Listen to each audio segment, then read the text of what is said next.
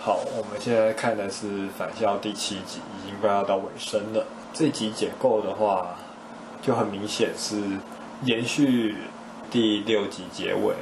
云香穿越到方瑞欣三十年前的的回忆世界，然后方瑞欣取代了柳云香在现现代的位置，拿了她的身体来进行他的复仇。这两段然后交接呈现，他们有相同的地方，然后也有。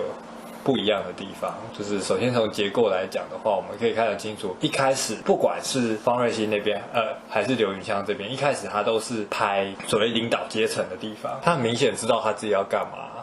然后每一段开始的时候，你看这边，刘云香三十年前开始的时候，也是就是沈静跟白国锋的交谈，然后到了三十年后，也是沈静跟白国锋，然后而且。然后这集就是刘云香这边的故事推进的的地方，是他从想不起来自己是谁，然后到想起来自己是谁，然后跟现实世界的魏仲廷还有陈文亮透过收音机这个媒介来交流，然后到了方瑞欣这边，我们看到的是他开始着手复仇了。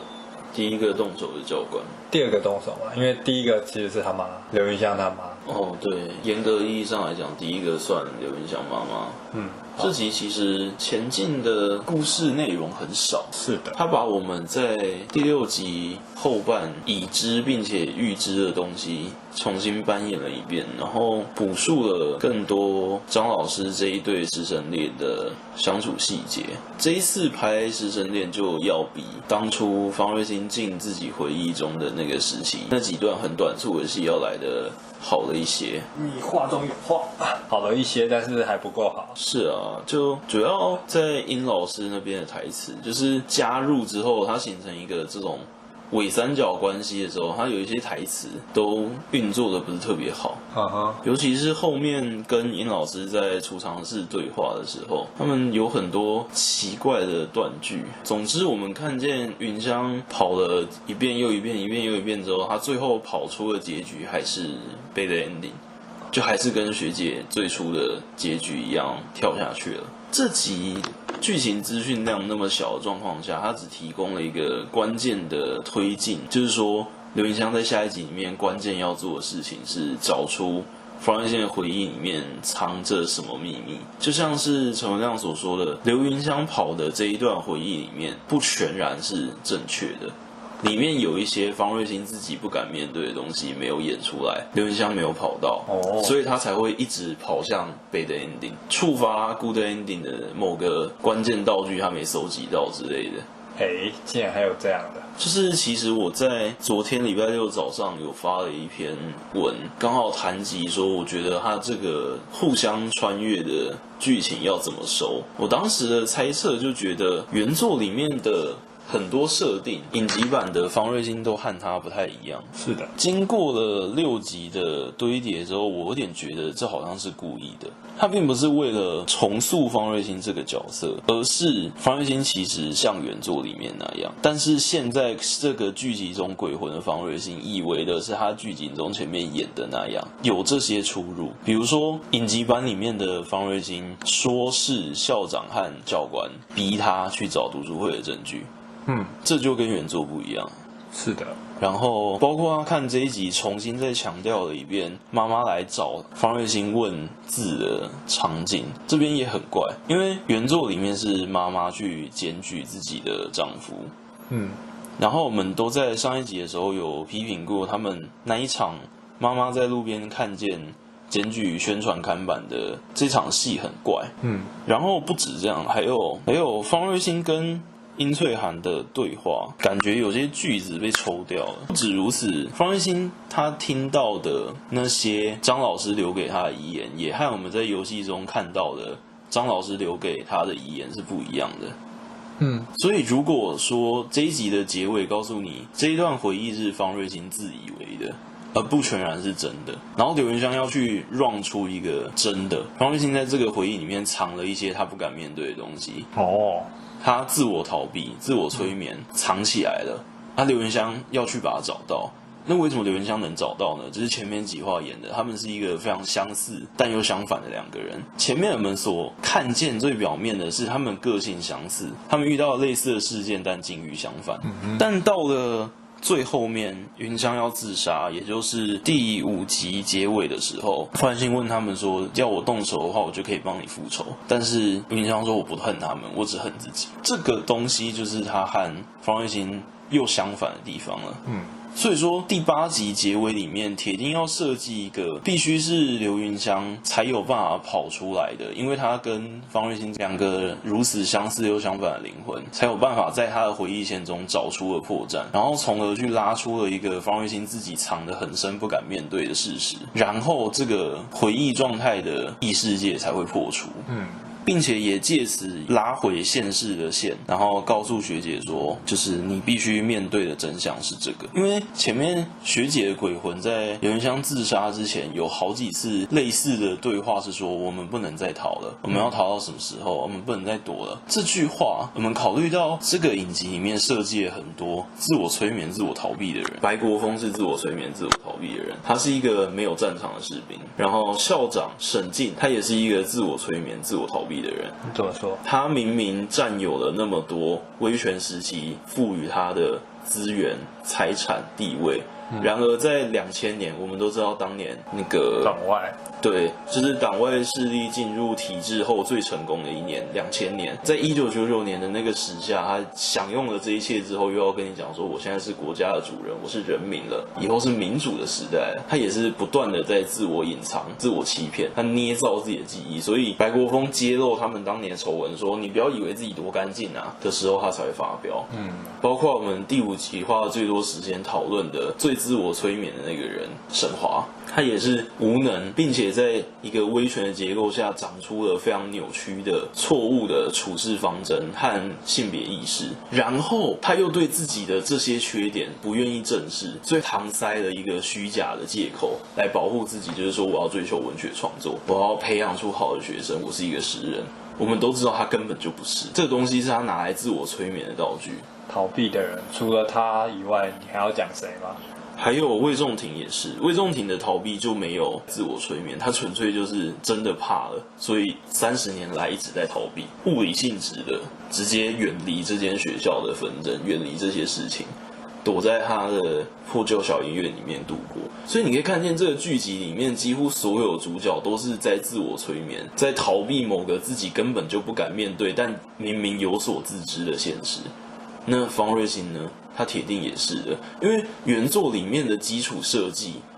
原作的游戏结构之所以成立，就是因为他最开始失忆，然后他要不断的去找我是谁，我是谁。玩家最开始不知道方芮欣这个名字，然后我们要用各种线索去找到，哦，原来有一个方芮欣这个读书会事件，然后我们再找到，哦，干，方芮欣就是我自己，然后再找到原来我自杀的原因就是我受不了自己的这个罪恶感。原作游戏里面。就是建立在方芮欣不断的自我逃避、自我催眠，他捏造了自己的记忆，让自己心里好过一点。然而，正是这种原因，让他死后不断的被困在自己阿鼻地狱里面，因为他不愿意面对这个东西。然后，透过陈文亮还有他继承自爷爷这套说法，也就是在传统宗教的轮回观念里面，你没办法放下，没办法好好坦诚面对自己的罪过的话，你就必须一直循环重复这个罪过本身。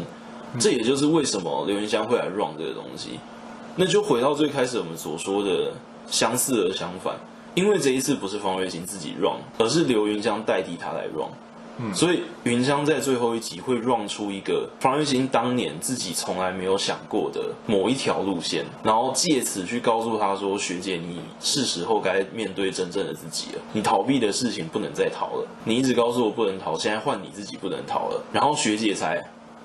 然后这样子现世的那一条线才有办法收。总体而言，我觉得这一集他给的资讯量太过收敛，而且有几场文戏，尤其是殷翠涵和刘云香扮演的方瑞欣的对手戏，有一些生硬的台词。但是如果从我刚刚讲的那些设计角度来讲的话，这一集压低资讯量是有必要的。希望大体方向应该是对的。所以他用过这种方法，实际上不用，还是说很巧妙的处理我们先前觉得他太过发散的问题。我希望他。他可以做到。有机会，如果是用我刚刚猜的那种方法的话，那我要先坚持一下，这真的不是马后炮，这真的不是偷看了故事之后的马后炮。我的那个发文没有编辑过，而且是在昨天早上七点写的，然后我写的很清楚了，我真的不是事后马后炮。就是说，这东西它要正成，刘云香要去跑出一个足以说服方瑞欣不要再逃避的隐藏故事线。嗯。而且他就是玩家，对，隐藏的游戏结局，True Ending，就像你玩那个自动人形，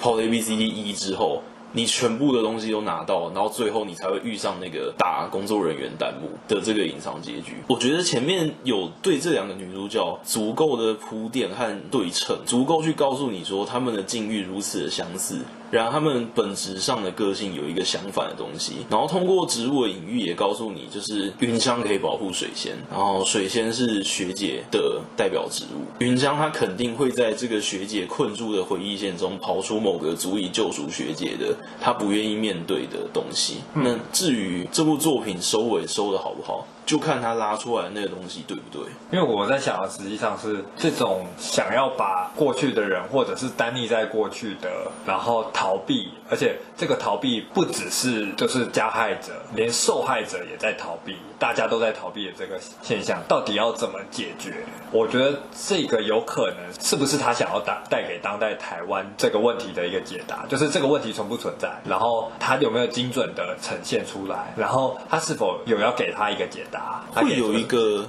小小的问题是，如果他在最后一集把所谓云香找到了回忆中的破绽，并成功说服学姐面对自己的罪过，然后学姐直面自我之后，带着遗憾和凄美的歉意而离开的话，会有一点太把视角缩于围观个人了啊，会导致他的整个一九九九年还有一九六九年的时代沦为背景板。嗯，但我们在前面几。话里面已经有非常大的篇幅有讨论过，他想要把一九六九年明文体制的白色恐怖，到一九九九年不明文体制的那种弥漫在大家生活中的白色恐怖残留的那个气氛排出来。所以，如果是根据前面几话表现的话，他第八话铁定不能只有救赎方芮欣而已。嗯，对，因为他必须去处理那这个学校之后怎么办？那这个很糟糕的教育体制之后怎么办？那我们所说的那个父权在制，它有办法停下来吗？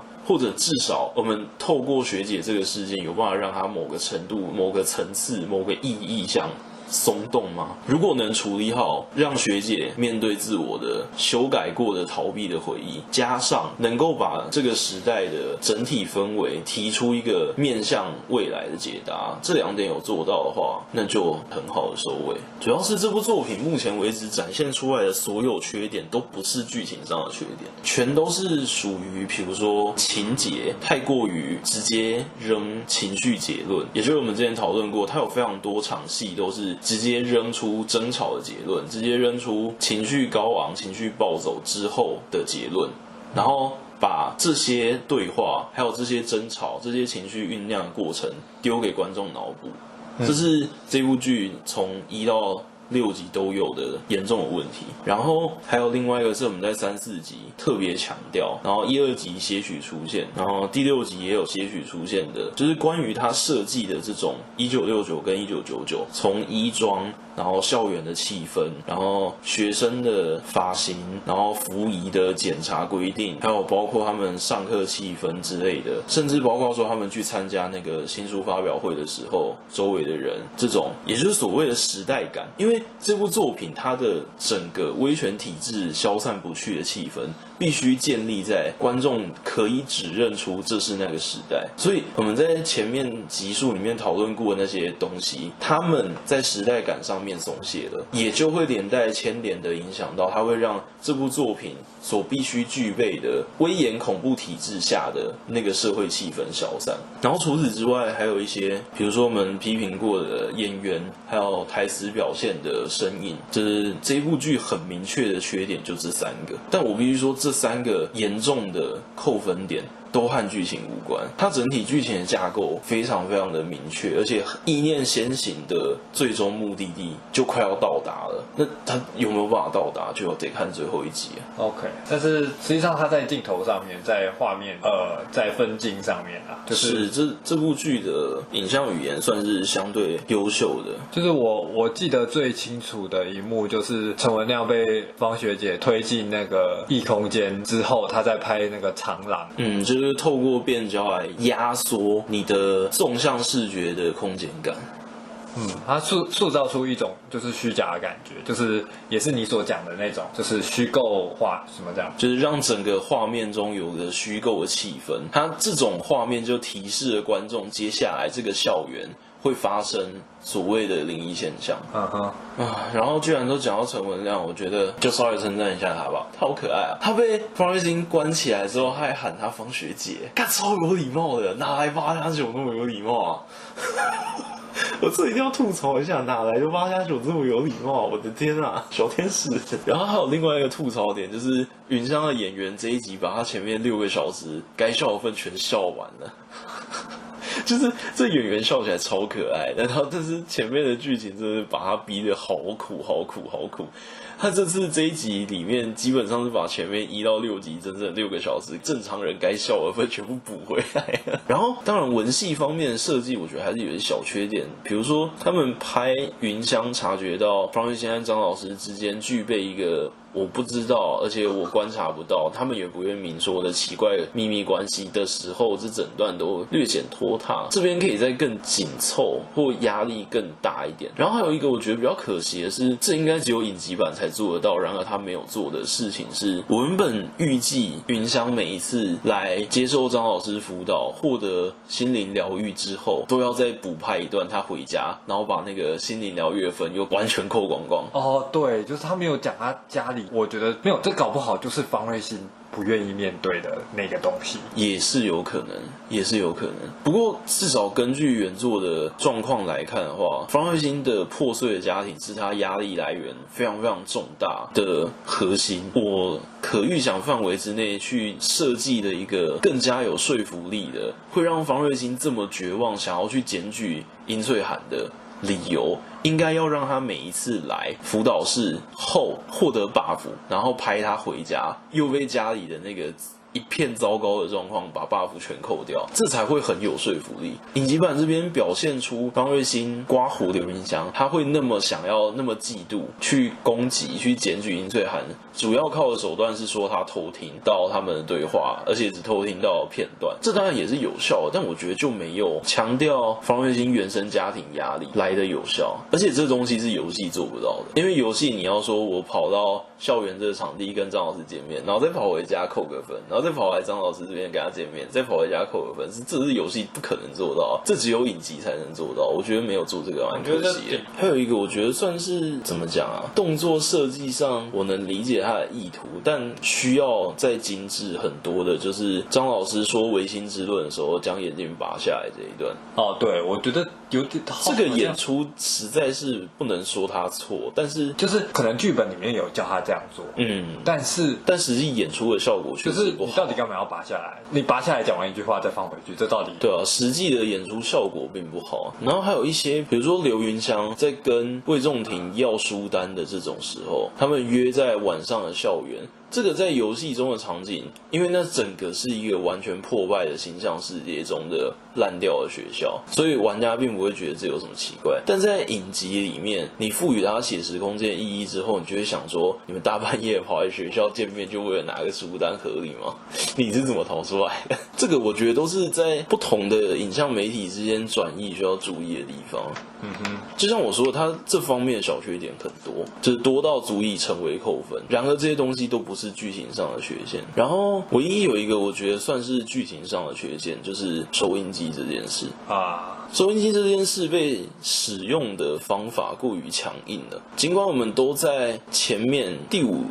第六集的时候就察觉，并且确定了这个收音机具备的功能，只要连接原作游戏体验就可以轻易确定这件事。它也确实这样用了，但是用这种方法。把老年的魏仲廷带进故事主线，是一个相对化约而且粗暴的手段。老年魏仲廷这个角色应该具备更加强大的。抗拒和更加强大的内部动能在矛盾着才对。嗯哼，他不该被这么怎么讲简单明了的方式拉扯进主线故事。尽管这边演员演技真的很好，他真的很棒哎。这一集里面有很多比较偏闷的文戏，我都觉得可以删减一点点篇幅，但唯独老年魏仲廷这一整段，我都觉得他好棒啊。啊，然后最后就是所谓的虚构空间中的影像设计吧。最后面教官被绞刑的时候，这一整段里面反转了。哦，那个好，那个好。游戏里面也有类似的场景，就是底下一群戴头套的在对着你拍手，然后你在讲台上接受奖励，你的奖励是被国家处死。然后，嗯，所谓背叛他人，所以最后教官他是以一个被荣誉受赏的方式退役的。是他最信任的战友校长沈静在宣布着他应该受到的惩处。这个东西的设计，我们前面一到六集也都花了蛮多时间讨论了。这个剧组显然在虚构空间的设计上是很有概念，他很懂得怎么把游戏中的画面转译成有效的影集里面的画面。而且不只是这样，因为那些元素是重新拼贴的方式挪用到不不一样的角色身上。是啊，他确实是用原作的元素讲自己的故事。是啊，然后这一集教官的演技也是蛮值得哦，我我蛮值得记忆。他的，因为我们一直在讲自我欺骗这件事嘛，刚刚整理的所有角度都在自我欺骗。他这一集里面，尽管是他第一次这么明确的演出这个教官的自我欺骗成分，但他只在这一集里面就把这一点演得非常的淋漓尽致了。我们都看得出来，他一边讲着我要为国家报效啊，这也是战场啊的时候。然后一边又有一种很愚昧的，比如说包括他像蒋公敬礼这种过时、愚昧、老旧、固步自封的奇怪的封建思想，他被这种东西困着，但他又觉得这种东西的美感就是他的归宿所在，所以他哪怕到了三十年后都不愿意把这个东西扔掉。他最后死了，就是面对着三十年后已经枯老的破掉的蒋公的遗像，这很好。就是一个威权的代表人物，在威权代表人物统治者的遗像面前被处以绞刑。这一集我觉得差不多处理完了。OK，再下来的话就得看。先假设我们猜测的方向如果是正确的话，再下来的话你需要处理的东西就是两个要点。第一是云香要跑出一个隐藏的 true ending，第二是他们必须找到一个方式，在送走学姐的同时，还松动了这个扭曲而颓废的糟糕的封建威权的父权体制，至少要松动它。请看最后一集吧。